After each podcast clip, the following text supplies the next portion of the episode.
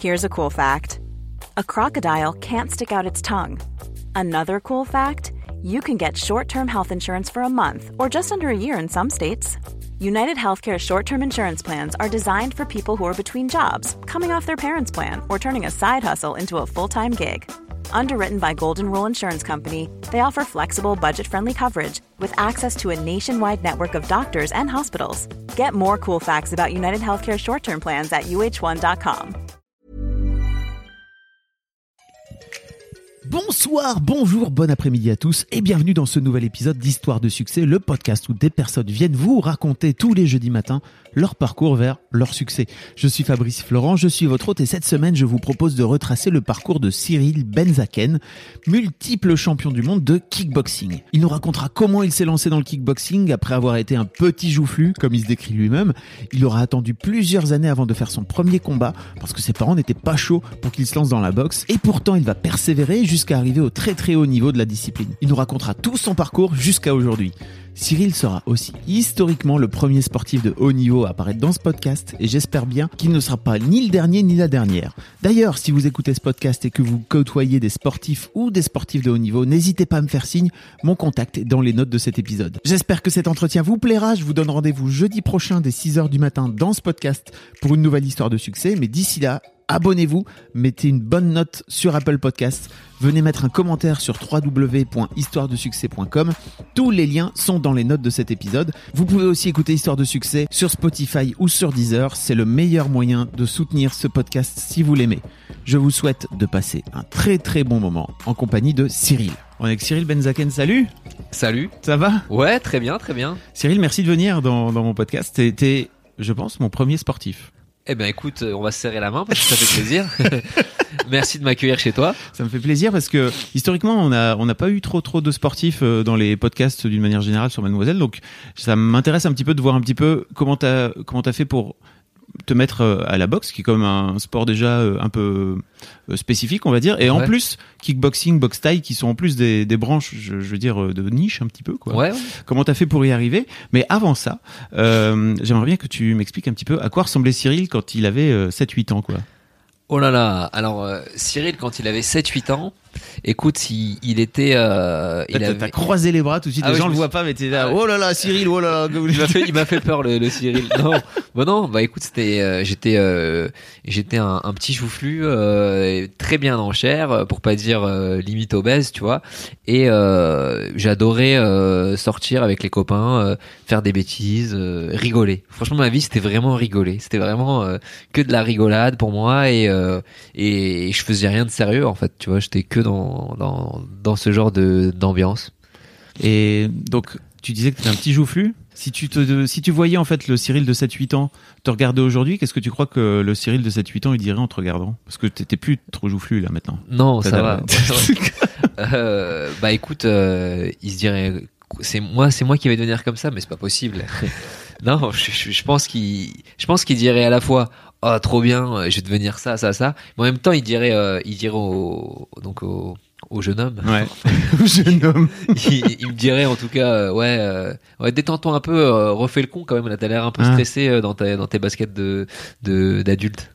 C'est ça. Ouais, peut-être. Ouais. C'est dur de, c'est grandir, c'est grandir, c'est, c'est un peu chiant, non? Je sais pas ce que t'en penses. Bah, en fait, c'est pas que c'est chiant, si tu veux, c'est que on met, on travaille, on fait d'autres d'autres choses. Alors j'adore, je vis de ma passion, mais en même temps, on perd une certaine partie de notre légèreté, de, notre liberté de de de, bah de, de, faire le con, quoi. Tu vois, tout simplement euh, qu'on avait quand on était plus jeune.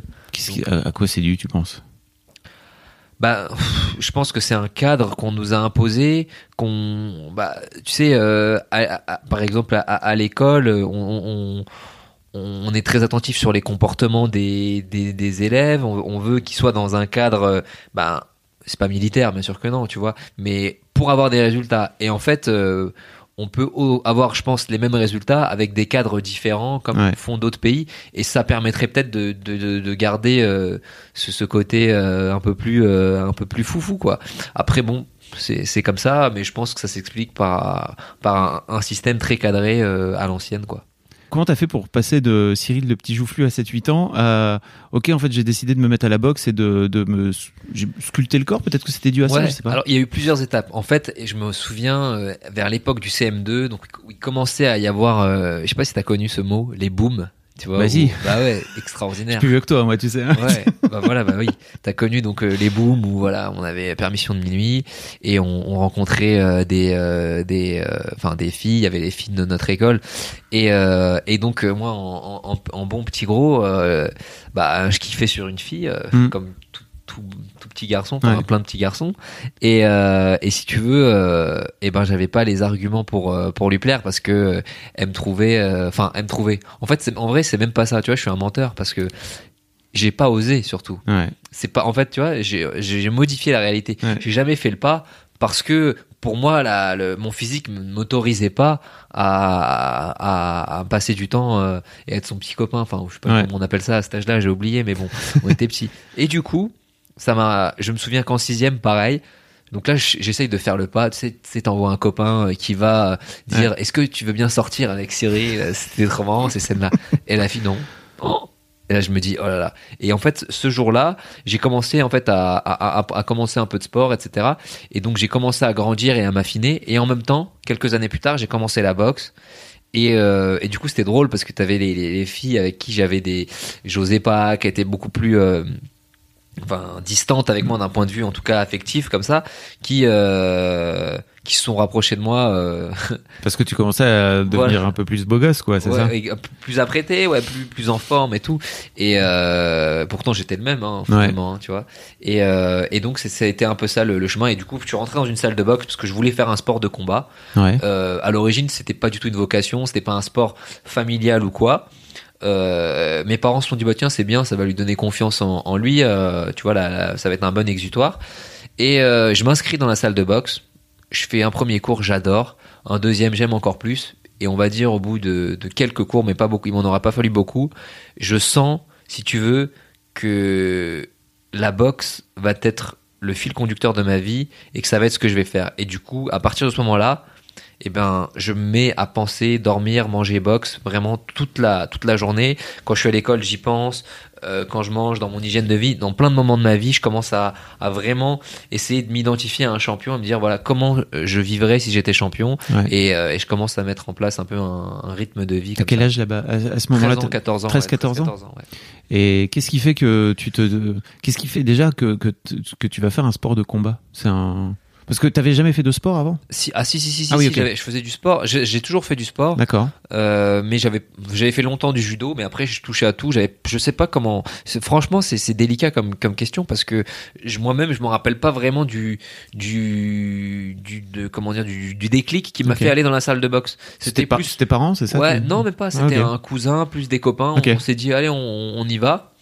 Et euh, et en fait c'est en arrivant bam et euh, et, et justement, en fait, des fois, je me dis peut-être que c'est plus, si tu veux, le l'entraîneur qui était qui était un ancien champion et et les autres boxeurs pros qui étaient dans la salle. Donc moi, j'arrive dans cette salle de boxe et je vois des des athlètes euh, en forme, euh, très athlétiques, etc., en train de s'entraîner, qui qui du coup e- expriment une la la virilité, le tu vois la masculinité Ouais. au on va dire dans, dans son au max Ouais. de l'imaginaire qu'a un ado et, euh, et je me dis ah ouais j'aimerais bien être un mec comme ça quoi tu vois et euh, et en fait au fur et à mesure des, des cours de pratique et ben je me suis structuré et j'ai commencé à penser comme je te disais euh, Mm.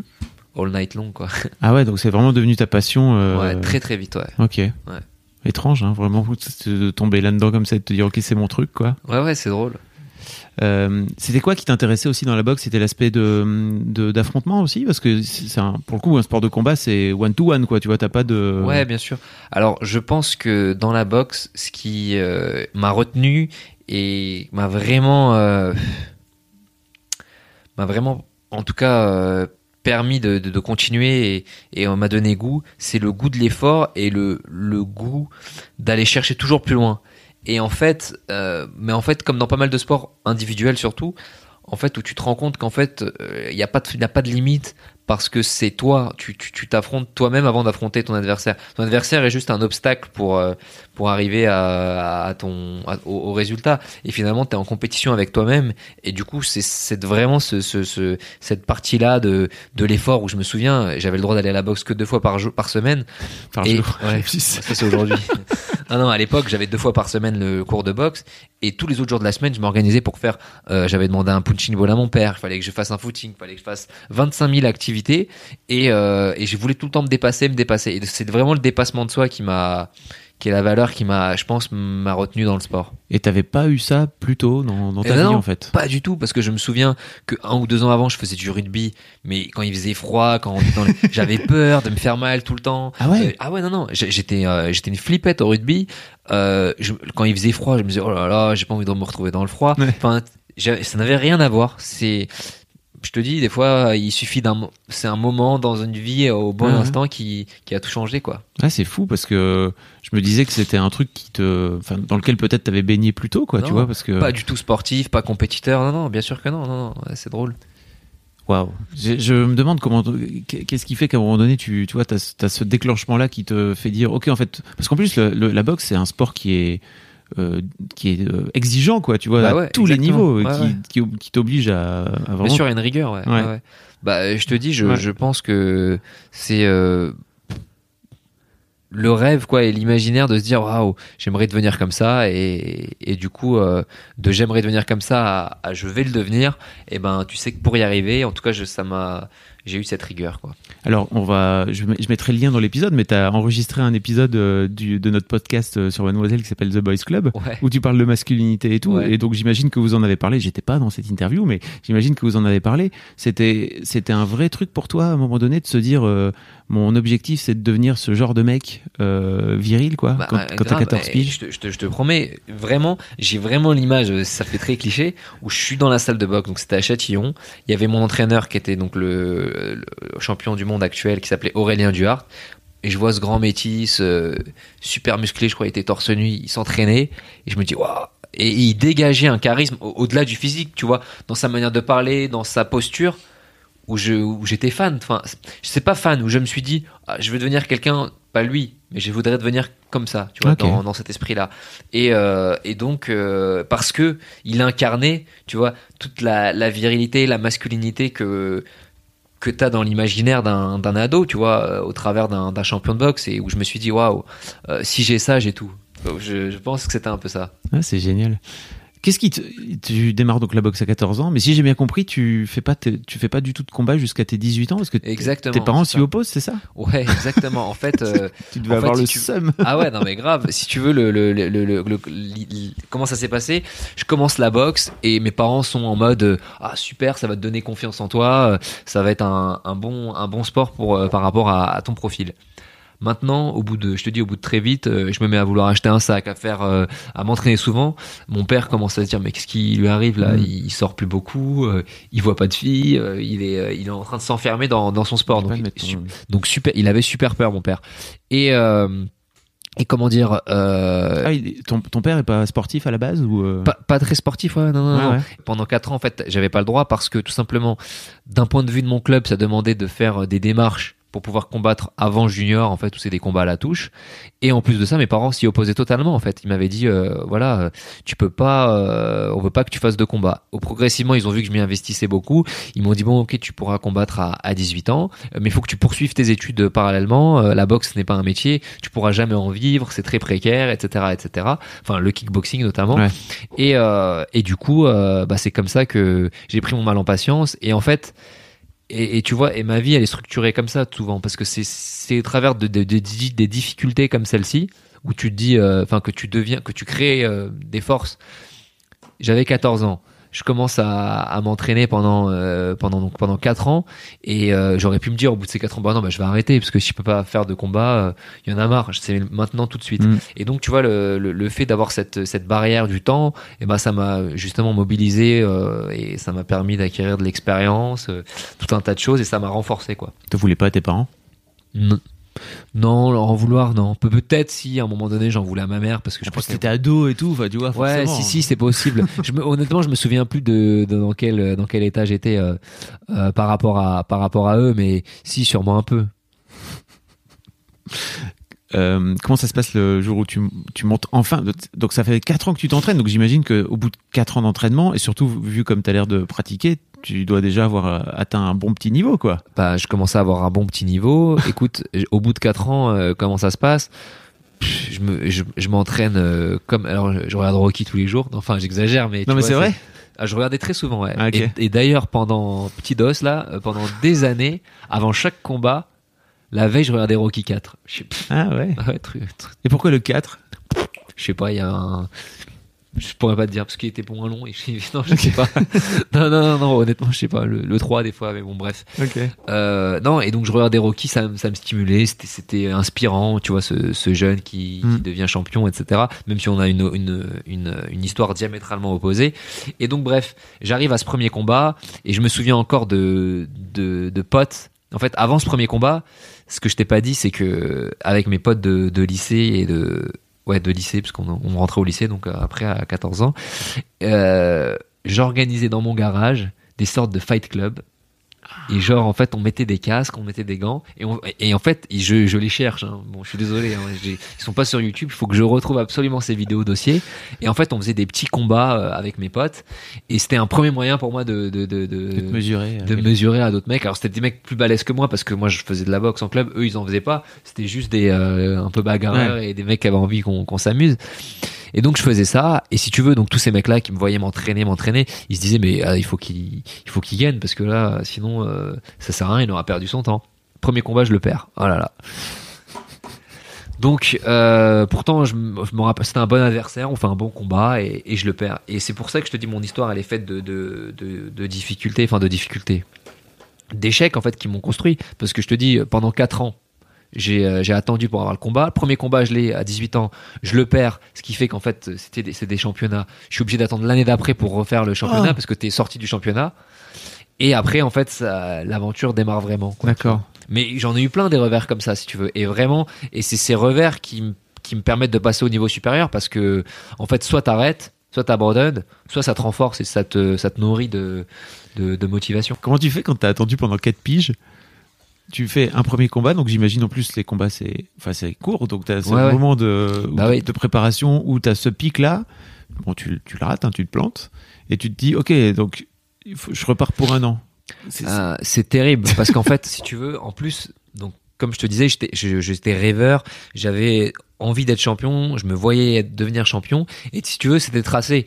T'avais euh, ma première année de 18 ans, en fait, t'as as des classes qui s'appellent les classes juniors, où euh, c'est donc les jeunes de 18 à 20 ans. Je m'étais dit de 18 à 18 ans, je suis champion, euh, euh, champion départemental, champion régional, champion de France. Du coup, je suis surclassé. Je passe en, espoir et j'évite la case amateur. D'espoir, je passe en élite à, à 20 ans. D'élite, je passe en pro, champion de France. Et je m'étais dit, voilà, à 23 ans ou 22 ans, je suis champion du monde, quoi. Je m'étais tout calé ça. Du coup, quand tu programmes tout ça dans ta tête et qu'à 18 ans, tu rates la première, euh, le premier maillon de la chaîne, c'est un effondrement total parce que euh, bah, j'étais hyper triste, tu vois. C'était très très dur, tu vois. C'est très très dur à vivre un- une défaite de, de combat. Et en même temps, ça te forme dans la vie par rapport aux, aux échecs parce que la vie n'est pas faite que de réussite. Et euh, et donc euh, et donc voilà. Donc j'ai dû prendre mon. Enfin, j'étais très triste pendant une semaine. Euh, C'est une sorte de mini dépression, tu sais, quand tu perds un quand tu perds un combat. Et euh, et après, bah soit tu continues dans ta dépression, t'arrêtes, soit tu reprends ton ton destin en main et tu repars à l'entraînement, déterminé, motivé. C'était mon cas. Et l'année d'après, je suis devenu champion de France, quoi. Et pendant ce temps-là, tu continues tes études? Parce que tu, Ouais. donc tu disais tout à l'heure que tes, tes parents ils avaient peur que que t'arrêtes tes études. Exactement. Euh, on, on reviendra sur ta carrière euh, sportive après, mais en fait, tu as réussi une carrière, euh, enfin une carrière, une un chouette parcours universitaire et, et, euh, et post post bac quoi en plus. Bah, en fait, exactement, j'ai eu la chance que la boxe me structure et me, me donne, le, me donne le goût de l'effort. Et en même temps, elle euh, m'aide à avoir des objectifs de perfectionniste, tu vois. Donc, avant même de devenir champion du monde, je commence à me dire, voilà, je vais devenir champion du monde. Et du coup, parallèlement à ça, poussé par mes parents qui me disent, il faut continuer tes études, c'est très important. Je, poursuis mes études, donc je fais un, IUT euh, à Sceaux. à côté de ça, quand l'UT est fini, je démarre une licence euh, à Dauphine. Et, et quand je fais fini cette licence, j'embraye sur un master, etc. Parce que dans ma tête, c'était l'excellence. Quand j'étais à l'IUT de Sceaux, j'étais pas content parce qu'en fait, je m'étais dit, il faut que que j'arrive à être diplômé d'une grande école ou d'une grande université. Maintenant, je veux que je veux que la crème de la crème. Et, et c'est grâce à la boxe que ça m'a donné cette envie. Avant même, parce que j'étais pas champion quand quand je suis rentré à Dauphine. Et si tu veux, ça m'a structuré en avec des objectifs à atteindre assez haut et ou de manière assez pragmatique, je me fixais des, des sous-objectifs. Je me disais voilà, on va passer par là, tac tac. D'accord. Bon bah bravo en tout cas c'est ouais merci, c'est cool. Euh, comment tu fais pour euh, pour donc tu disais alors attends première fois que tu es champion du monde c'est euh, 2014 2014 c'est ça euh, ouais 2014 j'avais 26 ou 20 25 ans. 25 ans. C'est quoi le parcours que tu alors déjà avant d'aller là-dedans j'aimerais bien savoir comment tu te mets au kickboxing à la base? Ben comme je te disais c'est une bande de potes on, cousins ah, c'est, mais donc c'est pas juste, euh, c'était un club de kickboxing. Ah oui, c'était pas quand on disait boxe, j'entendais le mot. Non, non, c'est tout, tout de suite été le club, un club de kickboxing boxe taille. Ouais, ouais, d'accord. Ouais, non, non, j'ai, j'ai, en fait, la boxe, elle est venue après pour me, me, me complémenter et progresser en points. Mais à l'origine, j'ai démarré par de la boxe pied-point, en fait. Ah, ok, d'accord. J'avais en tête que tu avais d'abord euh, commencé la boxe et puis après que tu t'étais mis au kickboxing, ok. D'accord. Euh, oui, donc pour pour pour arriver de tes de, de ton premier combat perdu à salut salut je suis champion du monde, c'est quoi les donc 6 7 ans c'est ça qui sépare euh, qui c'est quoi le parcours que tu que tu mènes quoi? Bah écoute, c'est chaque année en fait euh, je repartais à zéro et il fallait que je devienne champion de France de la nouvelle catégorie. Alors pas catégorie de poids, mais catégorie de niveau. C'est comme je te disais, ça a été junior, espoir, élite, professionnel et euh, progressivement jusqu'à champion du monde. Et euh, T'as combien de combats tous les ans alors pour arriver jusque là Bah chaque année c'était autour de 10 combats. Ok. Tu vois. Et, euh, et, voilà, après maintenant on en a moins, mais euh, du coup c'était pas mal de combats et, euh, et, c'était en fait euh, début d'année, euh, tu vois, t'as les, t'as les dents longues, quoi. Tu te dis, il faut, t'as pas le droit à l'erreur, surtout parce que sur un championnat de France, quand tu perds un, un combat, tu, tu es sorti direct, c'est élimination directe. Et, euh, et donc voilà. Normally, being a little extra might be a bit much, but not when it comes to healthcare. That's why United Healthcare's Health Protector Guard fixed indemnity insurance plans, underwritten by Golden Rule Insurance Company, supplement your primary plan so you manage out of pocket costs. Learn more at uh1.com. Ok.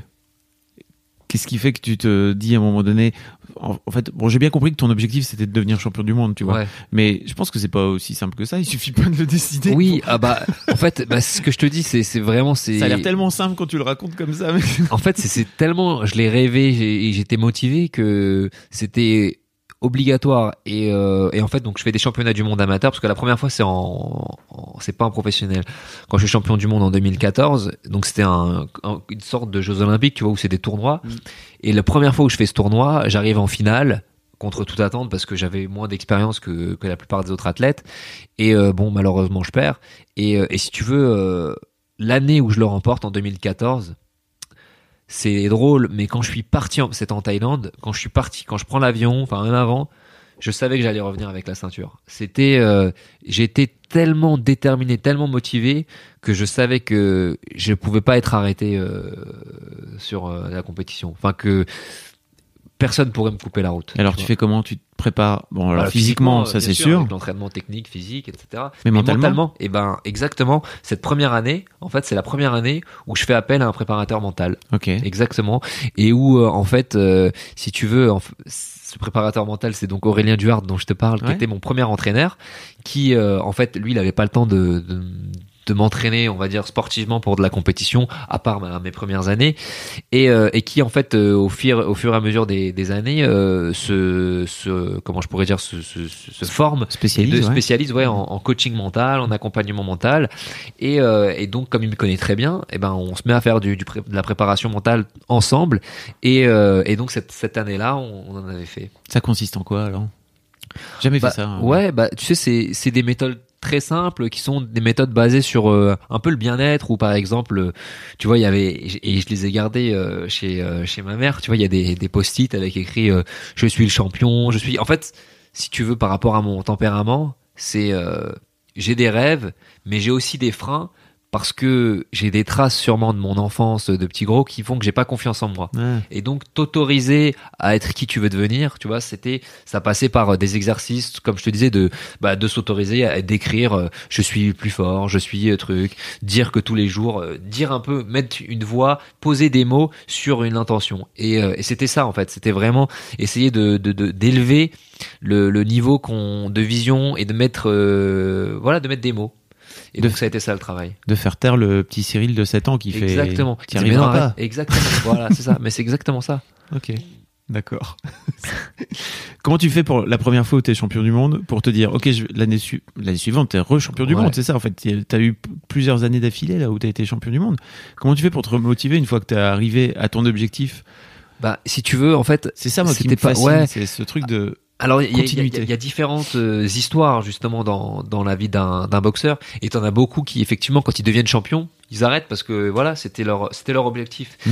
Et, et si tu veux, j'ai eu la chance de, de grandir et de de- d'évoluer, de, vivre dans un milieu euh, social euh, plutôt favorable, et donc la boxe, en fait, ça n'a pas été euh, un sport que j'ai choisi par dépit parce que il fallait que je me batte pour euh, pour vivre. C'est plus l'inverse, c'est euh, j'ai fait mes études euh, à Dauphine, donc enfin en même temps, en tout cas c'était à l'époque Ouais. j'étais encore étudiant. J'ai mes études, j'aurai un, un master à l'arrivée avec sûrement du travail si je le veux, mais euh, moi je veux sacrifier, enfin je veux sacrifier.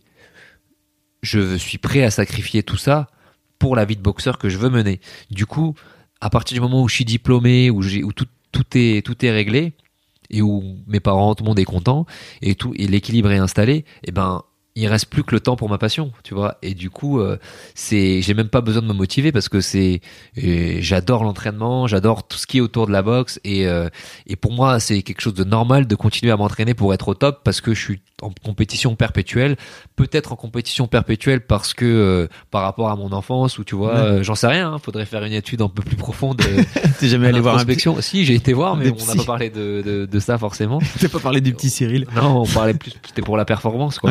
Et, euh, et donc voilà, ouais. en tout cas, c'est ça qui me qui alimente le, le, le- le désir de d'être toujours champion du monde, de continuer au, au haut niveau et de pas arrêter et passer à autre chose. Waouh. Ok. Euh, parce que en plus, j'imagine que tu gagnes pas ta vie avec la boxe taille.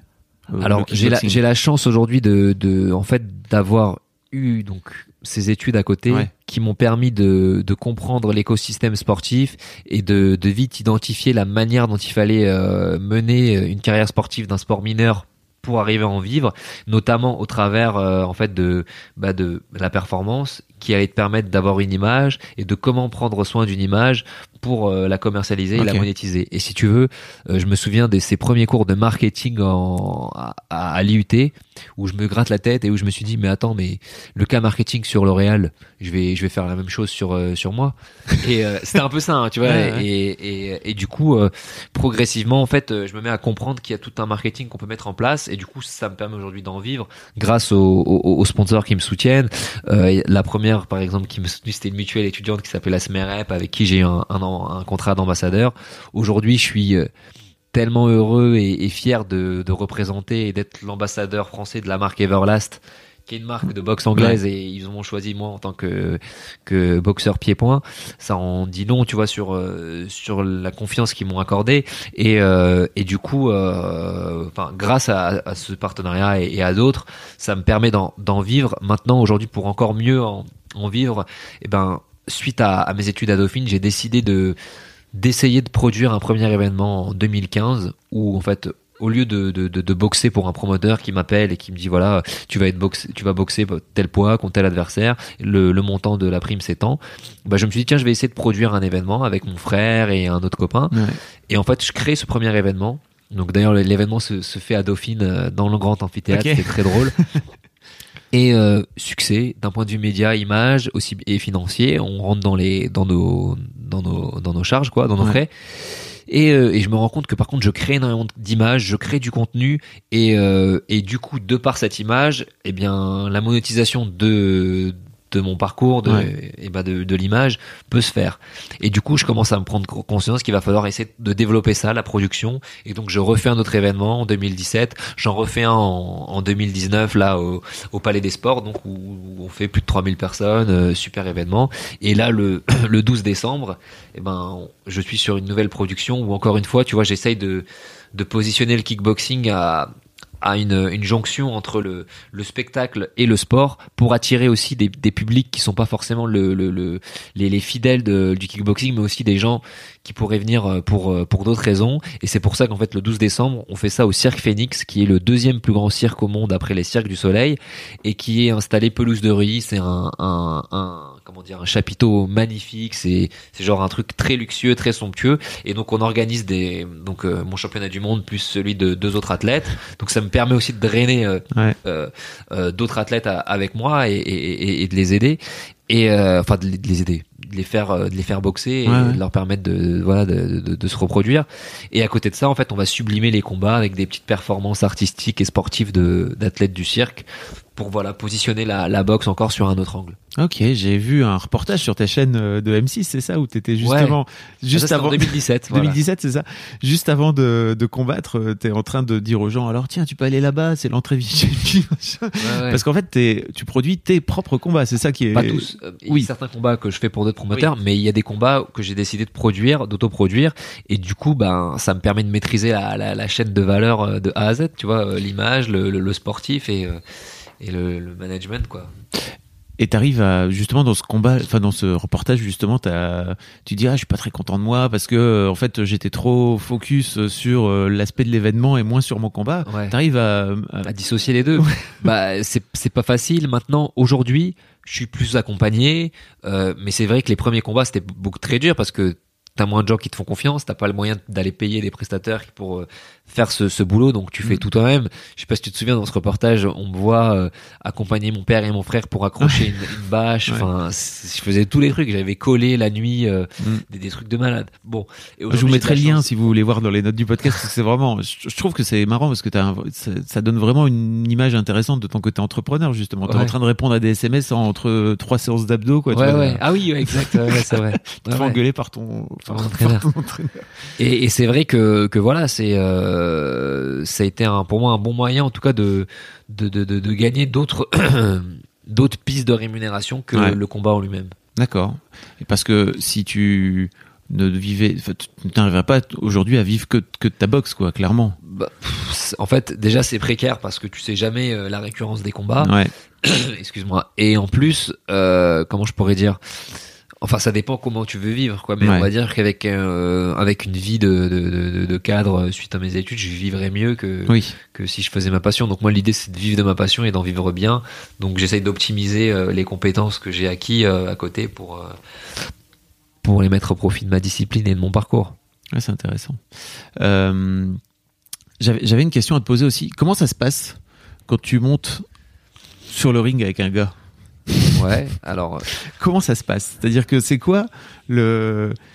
Euh, dans, dans, quel état d'esprit t'es à ce moment-là, en fait? J'ai jamais interviewé de boxeur de ma vie. En fait, c'est vraiment une question que je me pose parce que je regarde la boxe. Je regarde Là, tu parles du combat, hein. tu parles pas du sparring, enfin le combat d'entraînement. Non, non, je parle vraiment du vrai combat parce que, où il y a du monde autour de toi. Bien sûr, ouais, ouais. Il y a tout un truc, la pression, bah, l'événement. Exactement, parce que c'est très très différent de combattre à l'entraînement et le combat où tu as du public, etc. Mm. Ça n'a rien à voir. déjà, quand tu arrives sur un combat où il y a du public, alors là j'essaie de retracer dans mes souvenirs le premier, t'as énormément de, de pression, t'as énormément de d'enjeux et d'appréhension en fait sur la peur de mal faire. Tu vois, de t'as pas trop peur. Enfin, en tout cas, moi j'ai pas eu trop peur des, coups, des, douleurs, des trucs comme ça, mais plus la peur de, décevoir, de mal faire. Maintenant, quand tu arrives sur le ring, il, se passe une première chose. Donc, tu vois ton adversaire, on se regarde, et euh, il y a, si tu veux, forcément une, euh, une première, euh, un premier électrochoc, c'est qu'il y a un mec en face de toi qui généralement te regarde avec des yeux noirs et te fait comprendre qu'il veut te péter la gueule. Il veut pas boire un café avec toi, quoi. Voilà. Ah, on n'est pas. Et donc, en fait, il faut essayer à ce moment-là suivant ton, ton, ton histoire, ta culture, ta, ta, ta- un peu te- ton parcours de vie, soit bah t'arrives à lui répondre avec les en lui faisant des gros yeux noirs, soit il faut accepter en fait ce, ce jeu et, euh, et ne pas rentrer dans, dans l'émotion justement et soit être impressionné par euh, par ce qu'il dégage, soit être impressionné par euh, par comment dire, enfin par son par son regard, mais justement le, le considérer comme un, un être lambda, te dire que tu as toutes les clés euh, techniques, tactiques, physiques, etc. parce que tu as bien bossé, donc tu te rassures, la préparation mentale, Ouais. et, euh, et après tu les premiers coups en fait, après généralement ça ça, ça se libère. Comment tu fais taire le petit Cyril à ce moment-là qui doit être en train de faire Mais pourquoi t'es là? Euh, bah si tu veux généralement avant les combats, ça m'arrive de temps en temps d'être d'avoir cette petite voix qui dit mais qu'est-ce que tu fous là? Euh, Et en fait à cette petite voix là, je lui réponds euh, bah, c'est moi qui ai choisi d'être là, mon, Mm. mon gars. En fait, j'avais 25 000 autres choix que, que celui-là. J'ai choisi d'être là. Je me suis préparé dur pour être là. Donc ce soir, faut que, faut que je brille. Il faut que je sois euh, bon. Et pour être bon, eh ben, il faut que je mette les coups et que je vais pas me laisser impressionner par ce mec-là. Et ce mec-là est un, il est en train de, de, de se mettre en obstacle à ce que je veux faire. Ouais. Et hum, comment tu gères la douleur? Comment tu gères les coups dans la gueule Alors il y, a- il y a vraiment. Parce que en plus c'est pas box taille machin, c'est pas que euh, les points Ouais, quoi, c'est- tu vois. tu- D'ailleurs, les douleurs les plus fortes sont plus au niveau des jambes. c'est- C'est ça, oui. Euh, dans mon cas, la l'envie est tellement forte avec la, et donc accompagnée d'adrénaline que je sens pas beaucoup de douleur pendant le combat. En fait, quand il y a un coup fort, euh, je sens que aïe, ça a piqué, mais tout de suite, si tu veux, mon esprit est tellement euh, focalisé sur euh, le combat que ça passe, tu vois. Et euh, euh, par ailleurs, si je me cogne l'orteil dans la chaise, je vais hurler. Donc je suis normal. C'est pas, c'est pas que je suis insensible, tu vois. Non mais t'as as, travaillé ça aussi, le fait de. Non, ça c'est Tu sais, pas j'ai- travaillé. J'ai en tête euh, cette scène de kickboxer là où le... Ouais, oui, il essaie de durcir ses tibias. Non, non, dans les. non, non, non, j'ai j'ai pas travaillé ça spécialement. Mais ce que je veux dire, c'est que juste que qu'en fait, tu te conditionnes dans un état. Ça dure pas euh, deux jours. hein. Mm. On est conditionné à, à voilà. À, à boxer et pas à, à se dire aïe ouille non Mm. aïe ouille c'est quand je suis en dehors du ring euh, j'essaye d'être douillé j'essaye d'être le plus euh, T'essayes d'être douillé? Non, enfin, j'essaie le plus apprêté à être à l'écoute de mon corps. Ah, il y a une petite douleur, hop, puisqu'il faut que pour que je sois au top. Mais quand je suis sur le ring, euh, j'en ai plein, tu vois. Il y a deux ans, je fais un tournoi, la demi-finale, je sors du combat, je la gagne, j'ai un peu mal au, au genou, et je dis à mon train, c'est bizarre, je peux pas tendre la jambe. Il me dit, ouais, écoute, euh, tu vas arrêter d'être un égoïste et de penser à toi. Maintenant, tu penses qu'à ton adversaire pour la finale. Euh, arrête de penser à toi. Je fais le combat beaucoup mieux que ma demi-finale, que je remporte. Et, euh, et je vais faire des examens et j'avais un bout de ménisque qui avait bougé Oh qui était euh, qui m'empêchait justement de, de tendre le- le- la, la jambe. Et, et je me dis le lendemain du combat je pouvais pas marcher. Pourtant ça m'a pas empêché de faire un combat et d'être au top physiquement. Donc tout ça ce que je veux dire c'est qu'il y a des barrières que tu peux vraiment lever avec euh, ben le, le, le- Juste le mental. le quoi. mental quoi. C'est c'est- c'est très puissant. Et, euh, et donc cette barrière de la douleur et ben en tout cas chez moi et ben elle s'élève avec euh, l'envie de, de réussir et de remporter le, le, le combat. Par contre euh, après le combat, euh, des fois j'ai des douleurs, ou ça m'est arrivé dans des premiers combats, je me rappelle de prendre des coups et de me dire aïe aïe aïe, surtout des low kicks, donc c'est les, les coups de pied dans, dans les jambes, où ça fait comme une béquille, où j'en ai pris plusieurs et je me suis dit oh là là, j'en prends, si j'en prends encore un là, ça va être chaud. euh, Oui, parce que t'as du mal à tenir sur tes, ah, sur ça tes fait jambes ouais, après. ouais, c'est c'est une douleur aiguë quoi, tu Ouais. vois. Donc euh, voilà. Bon bah bravo en tout cas. Merci. Ça t'a refroidi là, tu- t'as eu peur. De quoi? Ça t'a donné peur, non? Ça va. Non, non, mais en fait, euh, bah, tu vois, moi, je me suis jamais battu de ma vie. Ouais. C'est-à-dire qu'à aucun moment, euh, je, je me suis déjà embrouillé avec des gars, mais en Ouais. fait, jamais je suis rentré dans un truc de, je vais, je vais prendre des coups dans la gueule. J'ai, fait du basket, donc en fait, euh, tu prends des, tu prends des coups de coude dans la Ouais. gueule, dans, en fait, as des, tu prends des coups quoi, quoi qu'il arrive, mais tu, t'y vas pas pour, euh, tu vois, t'y vas pas pour aller prendre des coups. C'est-à-dire que tu prends des coups, ça te fait mal, Ouais. mais mais t'es pas dans un truc de, j'y vais pour, pour mettre des Non, tatanes. mais quoi, tu ouais, ouais, je comprends. Alors, tu vois, paradoxalement, là où, où j'ai dû travailler, du coup, parce que j'avais pas de- d'expérience de, de bagarre, par exemple, parce que je suis pas du tout bagarreur, euh, je me suis, bon, des petites bagarres, mais je peux pas appeler ça des, des, des vraies bagarres, quoi, tu vois, de, de petits garçons. J'en ai pas eu. Et, et du coup, euh, ce côté euh, euh, rentre dedans, je l'avais pas. Tu vois, j'étais plus de nature réservée, plus quelqu'un qu'il faut pousser que quelqu'un qu'il faut freiner. Donc, euh, c'est en même temps une qualité parce que ça me permet de, quand t'es quelqu'un qui qui est plutôt réservé, tu observes. Et quand t'es observateur, et ben, si tu veux, euh, ça te permet de lire les, les, les ton adversaire, les ouvertures. Et, et moi, généralement, quelqu'un qui, qui, boxe avec moi, s'il me met plein de coups dès le début, oh, je suis le plus content du monde parce que il est en train de me donner une grille de lecture. Je suis en train de, de scanner toutes ses erreurs et, et le prochain le prochain assaut qu'il va me faire, il va, je vais lui, je vais pouvoir le, le, le contrer. D'accord parce que je suis dans, dans ce tempérament-là, tu vois. Euh, après, il y en a, ils ont besoin de foncer, et ils ont besoin de parler les premiers, tu vois. C'est comme c'est comme un dialogue, tu sais. Il y a, y a des gens qui ont besoin d'écouter pour euh, mieux argumenter. Il y en a qui ont besoin de parler le premier, le plus fort pour euh, pour dire qu'ils ont raison. C'est deux méthodes différentes. c'est intéressant. Je l'avais jamais vu comme ça parce que pour moi, en fait, euh, si tu voulais aller te, enfin, si tu voulais te battre, en fait, forcément, c'est que t'avais tendance à vouloir aller de l'avant, quoi, tu vois. Si tu veux, si t'es boxeur. Et c'est j'ai essayé de j'essaie de faire le pont en fait entre ce que tu racontais justement le petit Cyril et puis euh, le gars qui décide à un moment donné de devenir champion du monde. Et je me dis euh, le chemin parcouru il, mentalement en tout cas c'est fou quoi. Euh, entre tes 7 et tes 15 ans donc je sais pas quoi. Bah je te dis c'est du rêve c'est du c'est alimenté de tout ça hein. non non mais c'est pas c'est c'est quelque chose voilà que qui s'est créé par par une sorte de, de, de méditation, de, de passion. C'est un mélange de, de, de, s'autoriser à, à, rêver, à, à vouloir euh, comment je vais devenir et en même temps à, à faire aussi, parce que c'est pas que du rêve. Il faut aussi appliquer. Et euh, donc ça demande de la d'être méticuleux, etc. Et, et après, euh, bah ça, les résultats arrivent. Hein. jamais lâcher, quoi, en gros. C'est quoi tes projets, Cyril? Bah, C'est le 12 décembre. Ouais, donc tu as ce fameux. Ensuite, mes projets, mes projets, bah c'est continuer dans ma carrière sportive, continuer dans la production. Parce que là, tu as 30 ans. Euh, t'es au top de. Est-ce qu'on peut dire à 30 ans que en tant que kickboxer, t'es au top de ta carrière ou t'es déjà en train de. Par exemple, moi je suis basketteur. Euh, les basketteurs en général à 30 piges ils sont meilleurs de leur forme parce qu'ils ont à la fois l'expérience et en même temps euh, ils sont pas encore complètement cuits physiquement si tu veux. Bah chez nous généralement à 30 ans tu commences à être au top. Par contre ça dure longtemps le top. Euh, ok. C'est-à-dire que généralement entre 30 et ça dépend des âges, tu vois mais les carrières, on va dire, s'arrêtent vers euh, quelqu'un qui a une bonne hygiène de vie, une belle carrière, il s'arrête vers 39, 40, des fois plus, mais voilà, autour de 40 ans. Du coup, ce qui te laisse une période de top généralement entre 33 et 36. Ok autour de 35 ans quoi en fait tu vois. Donc là t'es parti pour euh, continuer à être au top ah ouais grave. bah, si la passion est toujours là en tout oui. comme je te le disais euh, je me vois pas arrêter. Et c'est pour ça quand on me dit ouais à quel âge tu penses arrêter?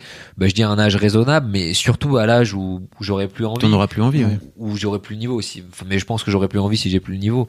Tu vois mais euh, mais voilà c'est c'est vraiment euh, c'est vraiment ça qui, qui m'anime. Et t'arrives toujours à te renouveler tous les ans en te disant ok c'est quoi le parce que grave. c'est c'est bah, une compétition perpétuelle parce que tu sais on est dans un sport individuel où t'as toujours un nouveau mec qui arrive, t'as un, un boxeur qui est peut-être euh, qui était là avant moi que j'ai jamais affronté parce que il est très fort et que lui il boxe peut-être pas sur cette fédération, etc. Et du coup, bah non, mais moi j'ai envie de le boxer ce mec-là, j'ai envie de de montrer que j'ai battu euh, les meilleurs de chaque pays, euh, peu importe que ce soit un championnat du monde ou pas un championnat du monde, j'ai envie d'affronter les meilleurs. Parce que t'as fait de la boxe taille aussi. Ouais, alors fait en, du kickboxing. en boxe taille, j'ai été champion de France professionnel et j'ai été champion du monde mais pas professionnel. C'était un, un, titre comme un peu, enfin ils avaient un, ils avaient, ils ont trois titres. Ils ont un titre amateur, un titre qu'ils appellent pro am, et un titre pro. Et j'étais champion du monde en, pro am. D'accord. Et après, euh, c'est vrai que. Alors pour le coup, la boxe taille, c'est avec tout. Hein. Ouais, t'as plus de, de, liberté dans les coups mais si tu veux par rapport à, à, mon style et ma vision du combat, je suis plus à l'aise en, en, kickboxing qu'en boxe taille. Donc, euh, d'accord. Donc je préfère me concentrer sur le kickboxing. Et tu t'envisages pas de tester euh, une autre discipline, bah, par exemple, qui est en train de. Bah, non, bah écoute, euh, non parce que le MMA en fait euh, euh, il y a des, des, des, des, phases de combat en alors si vous connaissez pas le MMA est-ce que tu peux expliquer un petit peu c'est un ah, alors, ouais bah, c'est mixed martial art.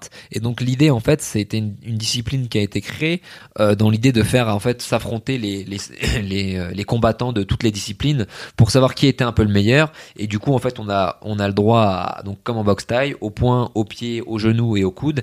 On a le droit aussi au combat au sol. Ça veut dire qu'on amène on projette son adversaire au sol on lui fait des prises de lutte. Et en même temps au sol il y a le droit de se, boxer. Et, euh, finalement euh, voilà c'est un peu un, combat mixte où, euh, où on a quelques règles. Tu vois il y a pas le droit au coup de tête il y a pas le droit au coup dans les parties pas le droit au coup derrière enfin au coup dans le dos. Mais il y a quand même beaucoup beaucoup de liberté et, et ça demande d'être un athlète très très complet et ne pas être que très bon euh, en, en box type par exemple debout, mais être aussi très bon en lutte, être aussi très bon en, en voilà en, transition, euh, en, donc en dessus Et, euh, et moi cette partie corps à corps, je la maîtrise pas et elle elle m'intéresse pas, elle m'attire pas. Ok. Donc euh, je me vois pas aller vers le MMA même s'il y a plus de paillettes, il y a plus de lumière. c'est un sport plus médiatique quand mm. même. Tu vois quand on voit aux États-Unis ce qui se passe avec l'UFC. mais je préfère rester dans une discipline dans laquelle je me, je me sens à l'aise. Ok. Et tu, oui, justement, c'est pas pour toi un truc de, ok, ça pourrait être un, un challenge, un, challenge pour euh, dans, dans, deux ans, quoi, tu vois. Non, alors j'avais à un moment donné, euh, il y avait le challenge de, de la boxe anglaise, alors qui, qui, est très différent parce que finalement ça me fait retirer des, des, des outils. ça t'enlève les pieds. Voilà, mais euh, de, la MMA vraiment non. Pour, enfin, peut-être que je changerai d'avis, mais aujourd'hui je me, je me vois pas changer de dans le, pour le MMA. D'accord. Et t'es aussi ambassadeur de Movember. Ouais, exactement. Alors Movember, tu peux expliquer un petit peu ce que c'est si pour, pour, pour, les gens qui savent pas? Bien sûr. Alors Movember, euh, déjà le, le, mot Movember euh, étymologiquement c'est la contraction de novembre et de moustache. Donc l'idée c'est de se faire pousser la pousser la moustache euh, au mois de novembre en fait pour soutenir euh, les hommes qui sont euh, victimes de, de, différents maux, à savoir euh, les maladies mentales, le suicide, le cancer des testicules, le cancer de la prostate. Et en fait, c'est une manière donc cette de se laisser pousser la moustache pour en fait créer cette communauté de d'hommes solidaires entre eux. Et, euh, et du coup, il y a plein d'opérations qui se montent tout au long du mois de novembre pour ben favoriser les, rencontres entre hommes, le, le, social pour voilà tout ce qui est santé mentale, tout ce qui est euh, suicide, donc créer du social, le sport aussi qui est un autre vecteur très fort puisque finalement l'activité sportive elle permet de, de, de bah, d'améliorer pas mal de points dans de, de, de, santé déjà et de santé mentale et, euh, et voilà. Bravo. Merci. Je voulais te faire réagir sur euh, la vidéo d'Alban aussi que donc cette fameuse série où le donc c'est un ancien candidat de Colanta. Enfin, je sais pas trop si tu suivais Colanta, mais moi je suis je le connaissais pas avant ça. Moi je suis Colanta de ouf et vraiment euh, en fait ça m'a vraiment fait marrer de le voir euh, décider de partir. Donc le mec part pendant 7 jours. Ouais. Euh, pour faire un pour combat. suivre un entraînement euh, qui est bon voilà je pense ça, ça, doit être à, peu près ton entraînement de base quoi tu vois mais pour lui c'est d'un niveau euh, bah complètement taré quoi. Et pour finir par au bout de 7 jours un combat c'est un non mais il y a, y a, rien à dire c'est un ouf. Ce mec est un ouf. Alban il le sait je lui ai déjà dit je lui ai dit c'est un grand grand malade. Alors en fait, j'ai énormément d'admiration et de respect pour lui parce que c'est un, grand malade qui est quand même très intelligent, très malin et qui va au bout des choses. En fait, c'est surtout quelqu'un, enfin je dis un grand malade, c'est surtout quelqu'un qui a envie d'aller au bout du processus et donc il s'est dit bah tiens, je vais découvrir la boxe taille, mais je vais la découvrir vraiment. Ça veut dire que je vais la vivre de l'intérieur, commencer euh, en Thaïlande dans la peau d'un combattant. Et du coup, sauf que là où il est fou pour moi, c'est qu'il se donne qu'une semaine. Il aurait pu se donner un peu plus de temps. Euh, et du coup, voilà, il se donne un, défi fabuleux et, et, euh, et ben, on, permet de lui, souhaiter toute notre, notre, notre, admiration, pardon. Je vous mettrai les liens dans les notes aussi parce que à la fois de cette série et aussi de, de votre vidéo ensemble parce que tu commentes le, tu commentes le combat. ouais, ouais, ouais, exactement. Ouais. un, un, très bon moment. Euh, il est très très sympa. En tout cas, merci beaucoup, Cyril. Avec plaisir, merci tu à toi. Historiquement, donc mon premier, sportif, de tous les temps de mon podcast, et j'espère que j'en aurai bien d'autres. Un grand, grand merci à toi. Euh, je t'en prie, hein, merci à toi et à très bientôt. Salut. Mom deserves the best, and there's no better place to shop for Mother's Day than Whole Foods Market. They're your destination for unbeatable savings, from premium gifts to show-stopping flowers and irresistible desserts. Start by saving 33% with Prime on all body care and candles. Then get a 15-stem bunch of tulips for just $9.99 each with Prime. Round out Mom's menu with festive rosé, irresistible berry chantilly cake, and more special treats. Come celebrate Mother's Day at Whole Foods Market.